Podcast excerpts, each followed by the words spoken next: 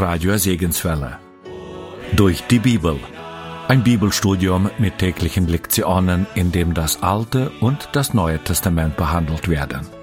Mit freundlicher Genehmigung von Durch die Bibel Radio Network und dem Evangeliumsrundfunk. Ich lade Sie ein, Ihre Bibel zu nehmen, um gemeinsam Gottes Wort zu studieren.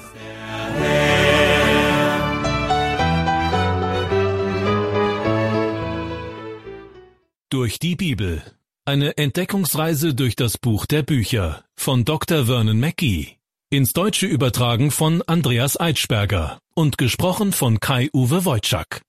Zu einer neuen Ausgabe von Durch die Bibel heiße ich Sie herzlich willkommen. Diesmal erreichen wir im alttestamentlichen Buch des Propheten Jeremia die Kapitel 35 bis 37. Wir befinden uns im sechsten vorchristlichen Jahrhundert. Ganz Juda ist von den Babyloniern besetzt, weil sich das Volk des Südreiches gegen Gott aufgelehnt hatte. Ganz Juda, nein, eine Sippe gottesfürchtiger Judäer, nämlich die Rechabiter, zeigte dem Rest des Volkes, was es bedeutet, Gottes Gebote einzuhalten. Über diese Rechabiter werden Sie gleich mehr erfahren. In Kapitel 35 des Jeremia-Buches stoßen wir zum ersten Mal auf die Rechabiter, eine Sippe gottesfürchtiger Judäer. Während der Kriegszüge des babylonischen Königs Nebukadnezar gegen das Königreich Juda hatten sie in Jerusalem Zuflucht gesucht. Dabei gehörten sie zu dem zurückgebliebenen Rest und standen in einem scharfen Gegensatz zur Nation als Ganzem.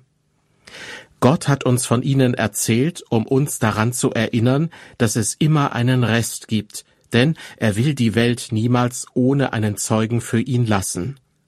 Auch in der dunkelsten Zeitspanne, die die Welt jemals erleben und durchleiden wird, wird es immer noch Zeugen geben, die auf der Seite Gottes stehen. So hat Gott es nun einmal geplant.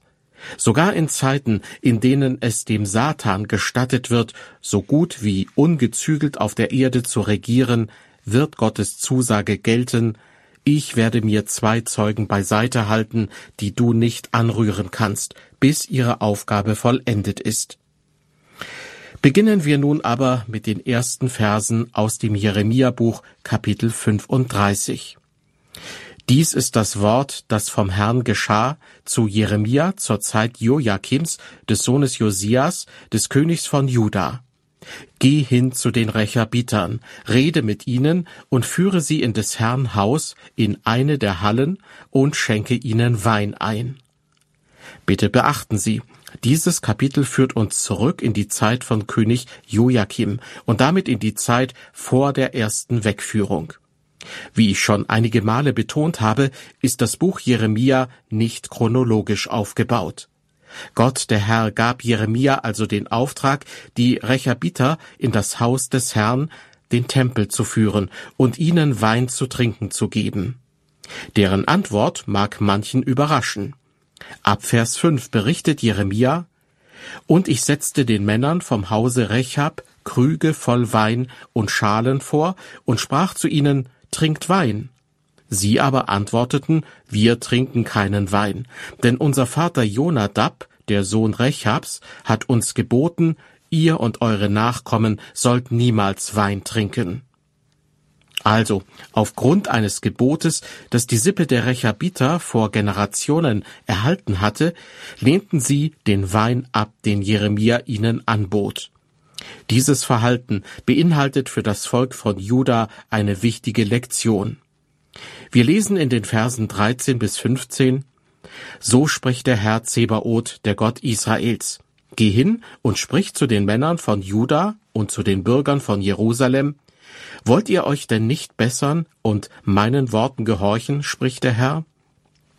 Die Worte Jonadabs, des Sohnes Rechabs, der seinen Nachkommen geboten hat, dass sie keinen Wein trinken sollen, werden gehalten, und sie trinken keinen Wein bis auf diesen Tag, denn sie gehorchen ihres Vaters Gebot.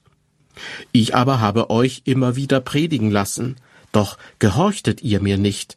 Ich habe auch immer wieder alle meine Knechte, die Propheten, zu euch gesandt und sagen lassen, kehrt um, ein jeder von seinem bösen Wege, und bessert euer Tun, und folgt nicht andern Göttern nach, ihnen zu dienen. So sollt ihr in dem Lande bleiben, das ich euch und euren Vätern gegeben habe. Aber ihr wolltet eure Ohren nicht zu mir kehren und mir nicht gehorchen. Soweit die Verse 13 bis 15. Gott malt uns dieses kontrastreiche Bild zwischen den Rechabitern und dem Volk von Juda vor Augen. Die erste Gruppe gehorcht treu den Worten ihres Vorfahren, während die zweite Gruppe nicht einmal die Worte ihres himmlischen Vaters, der sie lieb hat, beachtet. Im restlichen Kapitel spricht Gott ein Urteil über das Volk von Juda aus, während er die Rechabiter segnet. Wir erreichen Kapitel 36 und hier wird noch einmal verdeutlicht, was das Volk von Gott und von den Botschaften, die Jeremia verkündet, hält. Aus Kapitel 36 lese ich zunächst die Verse 1 und 2. Dort wird berichtet, im vierten Jahr Joachims, des Sohnes Josias, des Königs von Juda, geschah dies Wort zu Jeremia vom Herrn.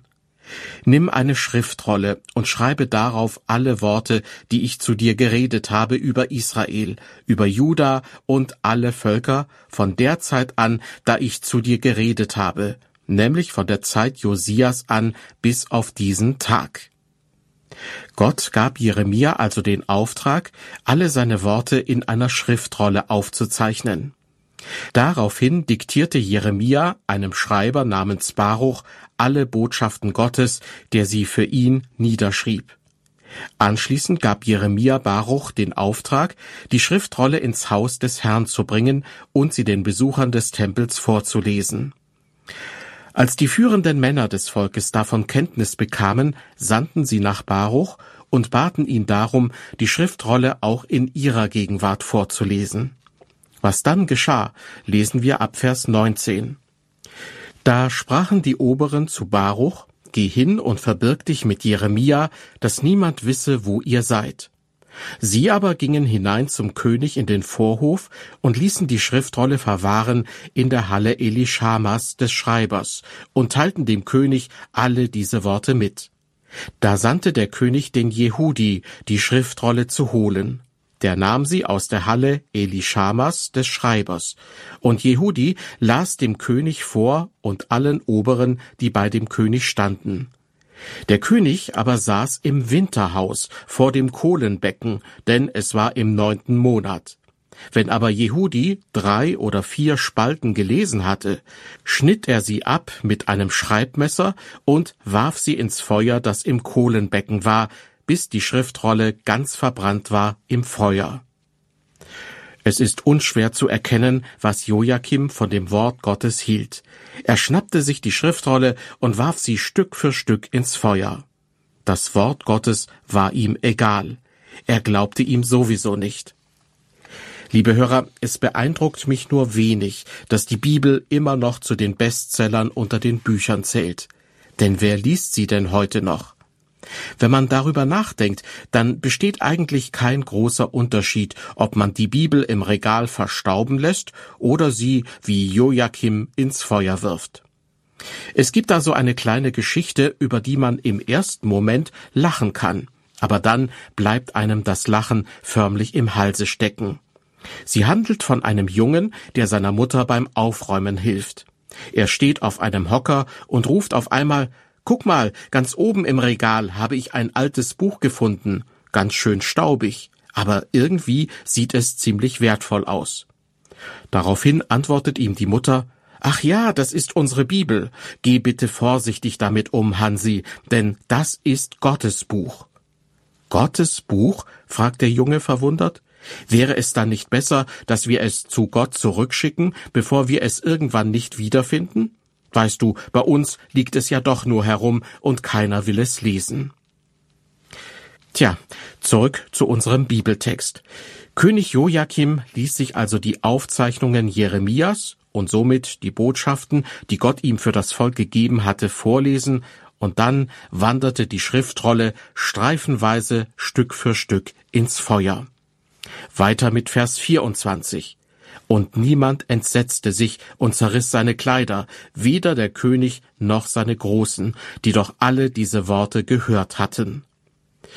Diese Banausen fühlten sich also weder schuldig, noch hatten sie Angst vor Strafe. Sie waren einfach nur gleichgültig. Liebe Hörer, wenn Sie aber meinen, dass sich Gott an dieser Stelle endgültig geschlagen gibt, nur weil Joachim sein Wort zerstört hat, dann liegen Sie falsch.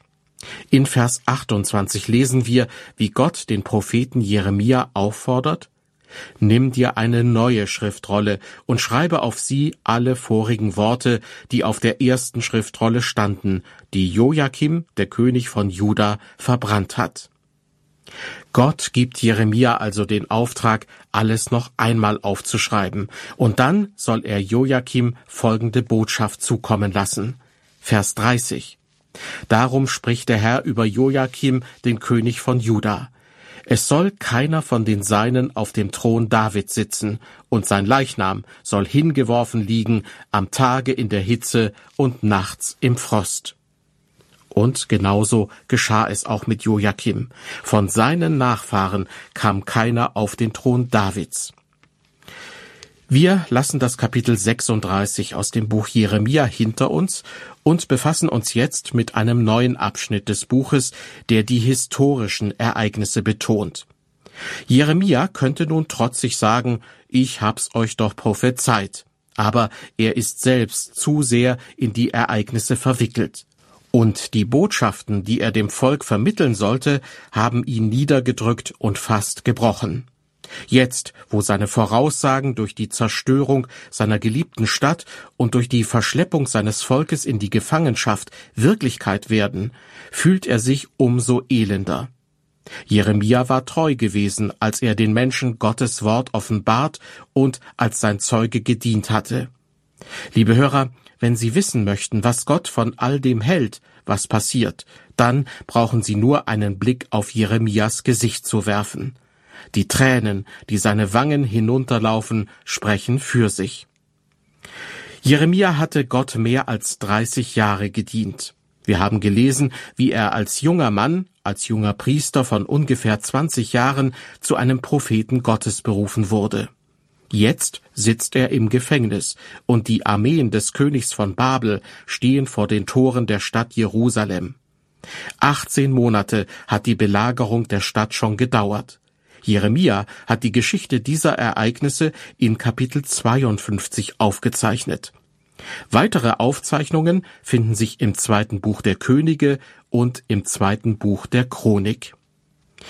Wenn wir gleich mit Kapitel 37 im Jeremia-Buch fortfahren, dann sind wir zeitlich gesehen an der Stelle, dass der babylonische König Nebukadnezar zum dritten und letzten Mal nach Jerusalem kommt. Die beiden anderen Male hatte er einen Teil des Volkes als Gefangene verschleppt und Zedekia als seinen Vasallen auf dem Thron eingesetzt. Zedekia jedoch wollte sich seines Lehnsherrn entledigen, und so wandte er sich an den Pharao von Ägypten. Der Pharao entschloss sich tatsächlich, Zedekia unter die Arme zu greifen. Er hatte natürlich vor, das Südreich Juda unter die Herrschaft Ägyptens zu bringen. Als der Pharao sich Jerusalem näherte, änderten die Kommandanten Nebukadnezars ihren Plan. Statt die Stadt zu belagern, zogen sie sich zurück. Zu diesem Zeitpunkt schien es, als ob die Prophezeiungen Jeremias falsch wären. Aber Gott gab Jeremia eine deutliche Botschaft, die wir in Kapitel 37 ab Vers 7 nachlesen können. So spricht der Herr, der Gott Israels, sagt dem König von Juda, der euch zu mir gesandt hat, mich zu befragen, siehe, das Heer des Pharao, das euch zu Hilfe ausgezogen ist, wird wieder heim nach Ägypten ziehen, und die Chaldäer, gemeint sind die Babylonier, werden wiederkommen und diese Stadt belagern und sie erobern und mit Feuer verbrennen. Darum spricht der Herr, betrügt euch nicht damit, dass ihr denkt, die Chaldäer werden von uns abziehen. Sie werden nicht abziehen. Und wenn ihr auch das ganze Heer der Chaldäer schlüget, die gegen euch kämpfen, und es blieben von ihnen nur etliche Verwundete übrig, so würde doch ein jeder in seinem Zelt aufstehen und diese Stadt mit Feuer verbrennen. Die Zerstörung Jerusalems war also eine von Gott beschlossene Sache. Obwohl es so aussah, als ob die Armeen Babylons verscheucht worden wären, würden sie wiederkommen. Es gibt Aufzeichnungen, die belegen, dass Jeremia fünfmal im Gefängnis saß. Die in diesem Kapitel beschriebene Gefangenschaft war die Folge davon, dass Jeremia den König ermahnt hatte, kein Bündnis mit Ägypten einzugehen, sondern sich Babylon zu ergeben. Wir lesen weiter in den Versen 11 und 12. Als nun der Chaldäer Heer von Jerusalem abgezogen war vor dem Heere des Pharao, wollte Jeremia aus Jerusalem herausgehen ins Land Benjamin, um mit seinem Verwandten ein Erbe zu teilen. Während Jerusalem also vorübergehend aufatmen konnte, wollte Jeremia die Stadt verlassen, um sich an seinen Heimatort Anatot zu begeben. Doch an einem der Stadttore wurde er aufgehalten. Vers 13 Und als er zum Benjamin-Tor kam, war dort ein Wachhabender mit Namen Jiria, der Sohn Schelemjas, des Sohnes Hananias, der hielt den Propheten Jeremia an und sprach, Du willst zu den Chaldäern überlaufen. Er bezichtigt Jeremia also des Verrats. Er dachte, Jeremia wollte zu den Chaldäern, den Babyloniern, überlaufen. Weiter ab Vers 14. Jeremia sprach, das ist nicht wahr, ich will nicht zu den Chaldäern überlaufen. Aber Jeria wollte ihn nicht hören, sondern ergriff Jeremia und brachte ihn zu den Oberen. Und die Oberen wurden zornig über Jeremia und ließen ihn schlagen und warfen ihn ins Gefängnis im Hause Jonathans des Schreibers, denn das hatten sie zum Kerker gemacht. Der arme Jeremia wurde nicht nur gefangen genommen und irgendwo in einem Haus festgehalten, sondern er wurde in den Kerker geworfen. Wie lange seine Gefangenschaft anhielt, wird uns nicht mitgeteilt. Im nächsten Vers ist lediglich von einer langen Zeit die Rede. Diese Zeit sollte sich als eine Zeit großen Leids für Jeremia erweisen. Aber Gott ließ ihn nicht im Stich. Er brachte den König dazu, Jeremia zu sich rufen zu lassen. Wir lesen in Vers 17, aber Zedekia, der König, sandte hin und ließ ihn holen und fragte ihn heimlich in seinem Haus und sprach, ist wohl ein Wort vom Herrn vorhanden? Jeremia sprach, ja, du wirst dem König von Babel in die Hände gegeben werden.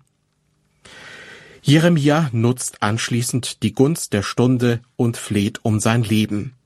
Wir lesen in Vers 20, Und nun, mein Herr und König, höre mich und lass meine Bitte vor dir gelten lass mich nicht wieder in Jonathans des Schreibers Haus bringen, also ins Gefängnis, dass ich dort nicht sterbe. Der König setzt ihn zwar nicht auf freien Fuß, aber zumindest rettet er Jeremia das Leben. Vers 21. Da befahl der König Zedekia, dass man Jeremia im Wachthof behalten sollte und ließ ihm täglich aus der Bäckergasse einen Laib Brot geben, bis alles Brot in der Stadt aufgezehrt war. So blieb Jeremia im Wachthof. Jeremia bleibt also vorerst gefangen, bis die Truppen des Königs von Babel die Stadt Jerusalem einnehmen.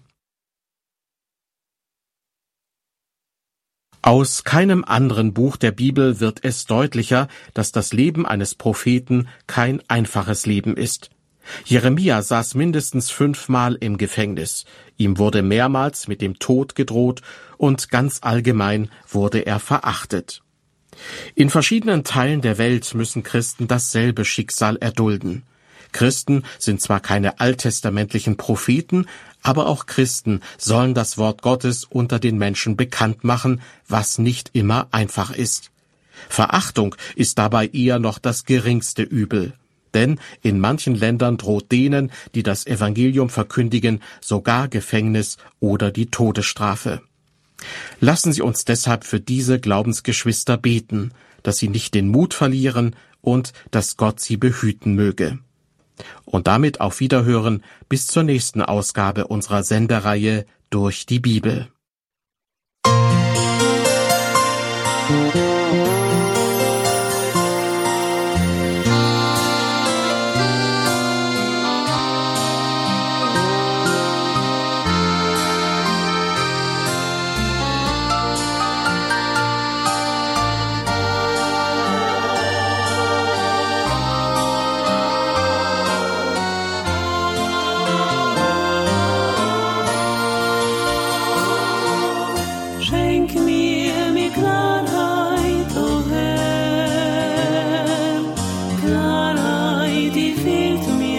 See.